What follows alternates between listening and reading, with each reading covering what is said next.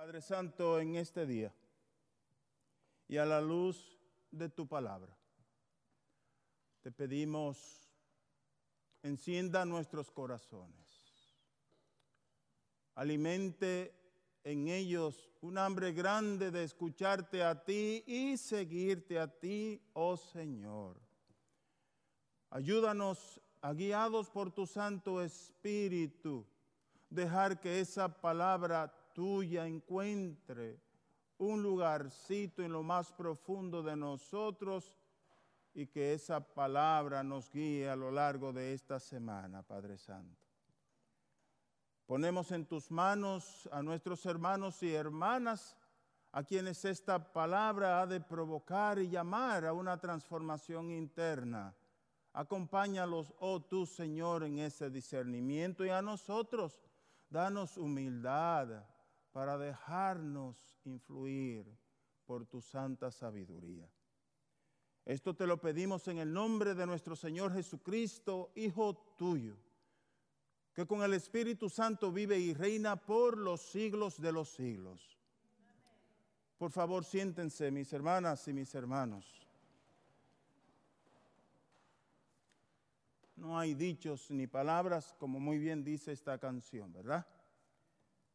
Es la palabra de Dios es inmensa, es muy amplia. Y como ustedes ya se habrán dado cuenta por su experiencia de iglesia, es imposible cubrir la palabra en unos minutos. De modo que cada vez que hacemos esto, lo que hacemos es un esfuerzo, ¿verdad que sí? Un esfuerzo sincero por entender la palabra de una forma que nos ayude a llegar al siguiente pueblo. ¿Verdad? Cuando nosotros vamos en camino, hacia un lugar cualquiera y necesitamos retanquear o refuliar o rellenar el tanque de combustible, ¿verdad?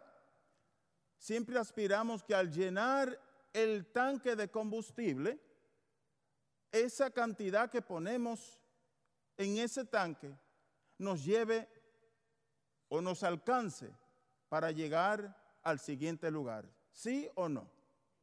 A veces nos sobra y eso sería lo ideal. Y si nosotros hacemos con respecto a la palabra una analogía correcta, podríamos decir, ojalá que la palabra que escuchamos hoy no solo nos alcance para esta semana, sino que nos sobre para las siguientes semanas y cuidado, si el año completo. Ah, entonces cuando la palabra nos alcanza para un camino tan largo, ha sido muy buena palabra. Y el trabajo que Dios ha hecho a través de esa palabra en nosotros ha sido un muy buen trabajo. Pero no solamente la palabra y el trabajo que Dios hace. Si nos alcanza para tanto, entonces nosotros hemos sido muy buen terreno. Y nuestros corazones se han abierto a su mayor capacidad. Ojalá que así sea, mis hermanos y mis hermanas, en este domingo, con esa palabra que hemos escuchado. Fíjense, Marcos, el evangelista, que es de donde leímos hoy, ¿verdad? Marcos, el evangelista, por mucho tiempo no se consideró que fuera su libro el primero de los evangelios que se escribió.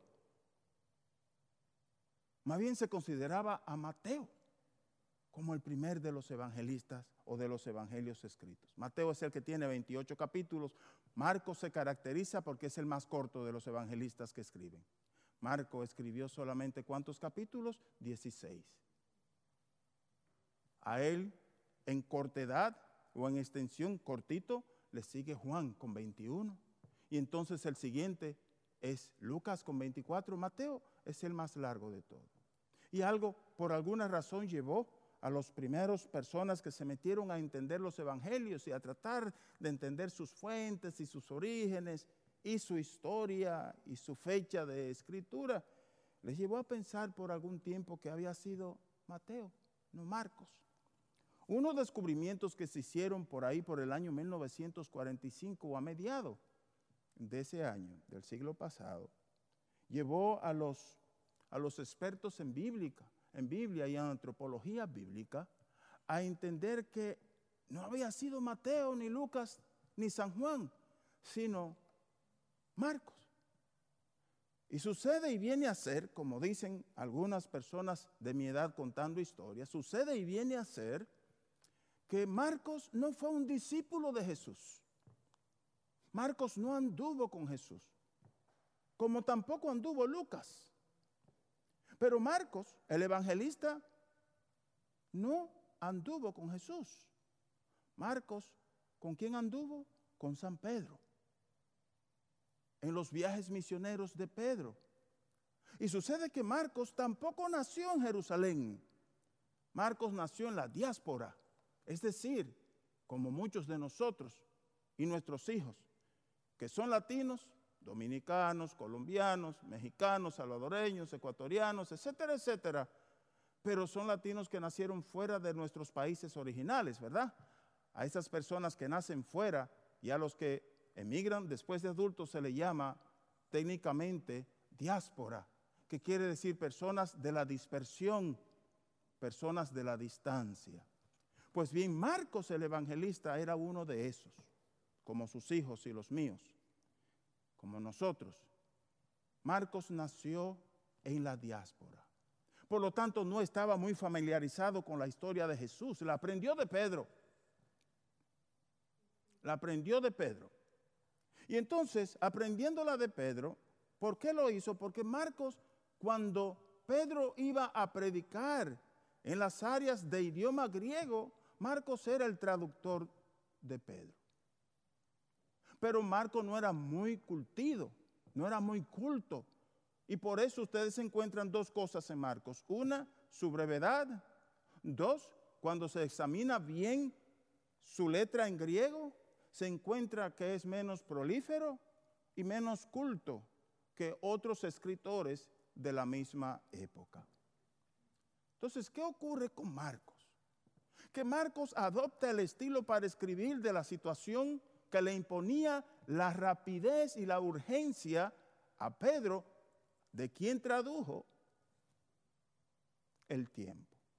Entonces, Pedro andaba en misión, entendió que era urgente lo de dar a conocer el Evangelio, predicarlo, anunciarlo y cumplir con lo que Jesús dijo en el último capítulo, sobre todo de Marcos y de Mateo que Jesús los envió a todo el mundo a predicar la buena noticia. Los discípulos de Jesús, aquellos sobre quienes Jesús pronunció esas palabras, estaban claros de que había cierta urgencia para dar a conocer los valores del reino de la forma en que Jesús los anunció. ¿Qué hacía Marcos? Escuchaba a Pedro, prestaba atención y se concentró en los espacios de más acción de Jesús. Esa es la característica de Marcos. Marcos tiene dos empeños, dar a conocer la obra de Jesús y manifestar que Jesús era el Hijo de Dios, el Cristo. En ese sentido, Marcos recoge, como ustedes se podrán dar cuenta, Marcos es quien parte de todas estas parábolas de acción, de curación, de levantar enfermos, de curar heridos, de sanar la vista, de resucitar muertos. Y en esta redacción de hoy, Marcos nos presenta a un Jesús que no para, a un profeta itinerante, a una persona de los caminos. Y nos dice que después de curar a la abuela, a la suegra de Pedro, ¿verdad que sí? Miren si es tan específico Marcos. La curación de la abuela, de la suegra de Pedro, solo aparece en Marcos porque es Pedro quien conoce esa historia. Y es muy allegada a Pedro y para Pedro significó inmensamente que Jesús el Maestro, aquel que enseñaba, fuese a su casa y que tuviese la atención de sanarle una fiebre a su suegra. ¿Qué nos dice el Evangelio? Que tan pronto se sanó la suegra, ¿qué hizo? Se levantó y comenzó a atenderlos, a servirles. Eso es versión de Pedro, de donde la toma Marcos. Pero Marcos agrega más. algo más en esa historia. Marcos nos hace caer y tomar en la cuenta que Jesús hacía algo de manera sistemática después de una jornada larga de trabajo. ¿Qué era eso? Retirarse a un lugar descampado y solitario para la oración. En el texto de hoy nos dice, prestemos atención, que en el texto de hoy nos dice que en la madrugada, después de haber curado a muchas personas que le llevaron, Jesús se fue a un lugar solitario y que allí lo fueron a buscar Pedro y sus compañeros. ¿Y qué le dijeron? La gente te anda buscando. ¿Y qué responde Jesús? Vámonos a otro lugar. Vámonos a otros lugares, a otras aldeas, porque allí también yo tengo que anunciar las buenas noticias del reino de Dios. En otras palabras, cuando ustedes leen el libro de los hechos de los apóstoles y ven la rapidez con lo que está ocurriendo las cosas en las iglesias primitivas, en las primeras comunidades, que es un capítulo sobre otro, y allí se convirtieron cinco mil, y aquí se convirtieron tres mil, y allí se hizo este trabajo, y allí se curaron tantos enfermos, y allí se construyó esta iglesia y se formó esta comunidad, es porque los discípulos entendieron desde el principio que el asunto tenía urgencia y había que hacerlo rápido que no había tiempo para dormir, ni para descansar, ni para ponerse a hacer el cálculo de matemático de cuántas millas tendría que hacer para poder llegar a tal lugar. Y así entendieron que era el reino de Dios, como así debemos entender nosotros en el día de hoy que es el reino de Dios. El reino de Dios es un proceso en movimiento, es un autobús en marcha, un tren que no se para, para el cual es necesario estar activos cada día, trabajar todos los días y ponernos en acción todos los días. Despertarnos en la mañana pensando en el reino, almorzar al mediodía pensando en el reino, irnos a la cama pensando en el reino. Ese es el pensamiento de Jesús y lo que él quiso introyectar a sus discípulos. Que no había tiempo para esperar. Lo cual contrarresta, ¿verdad? Y contrapuntea mucho con nuestro estilo de vida cristiana en este tiempo presente. Nuestro estilo de vida cristiana en este tiempo para muchos de nosotros, no para todos, es como un tiempo más apacible, más tranquilo, más de cuando yo pueda. ¿Mm? Tal vez si tengo tiempo. Y como dije hace dos domingos, de me comprometí, pero hay una picadita mejor por ahí, me salió algo mejor por ahí. Así es que hacemos esto y después atendemos lo del Señor. Lo repito hoy porque yo sé que a algunas personas no les gustó que yo lo dijera. Entonces lo repito para molestarlos un poco. Tomamos la cosa muy suave nosotros, ¿verdad que sí? No así los primeros cristianos. Entendieron que el reino era una prioridad. Comprendieron que anunciar la buena noticia del maestro era un mandato, no era una opción. Y siguieron punto por punto las instrucciones de Jesús. Vayan ustedes por todos los lugares, por todo el mundo, y den a conocer las buenas noticias del reino, bauticen en el nombre del Padre y del Hijo y del Espíritu Santo y enséñenle a la gente a obedecer todo lo que yo a ustedes les he enseñado. Ese es el espíritu que yace, el espíritu que está en la carta que escuchamos hoy de Pablo para poder anunciar el Evangelio, dice Pablo, yo con la gente me he hecho todo con ellos. Siendo un hombre libre me he hecho esclavo. Siendo ciudadano me porto como cualquiera de los demás. Porque para que los demás puedan encontrar a Jesús, yo tengo que hacerme uno con ellos y no puedo desligarme ni distinguirme. Entonces esa marca del Evangelio ese sentido de las palabras profundas de Jesús que la iglesia primitiva tomó con mucha fuerza, muy en serio. Es el mismo sentido con el que nosotros, hoy cristianos y cristianas, debiésemos vivir nuestra fe y acercarnos al sentido de nuestra fe.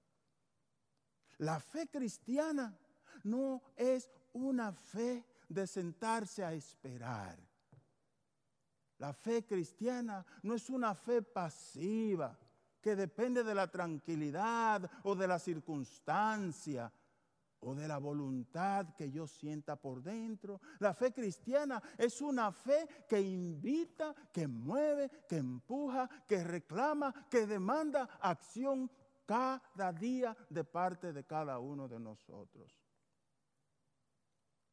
Para la cual obviamente no son válidos los pretextos, sino que más bien empuja a irse más allá de los pretextos y encontrarse todos los días con el Jesús del camino, dando a conocer a aquel que te puede liberar a ti y me puede liberar a mí. Porque de eso se trata, mis hermanos. Es presentar a un Jesús que tiene el poder y la fuerza de liberarte a ti de cualquier cadena que te ate o cualquier circunstancia que te esclavice.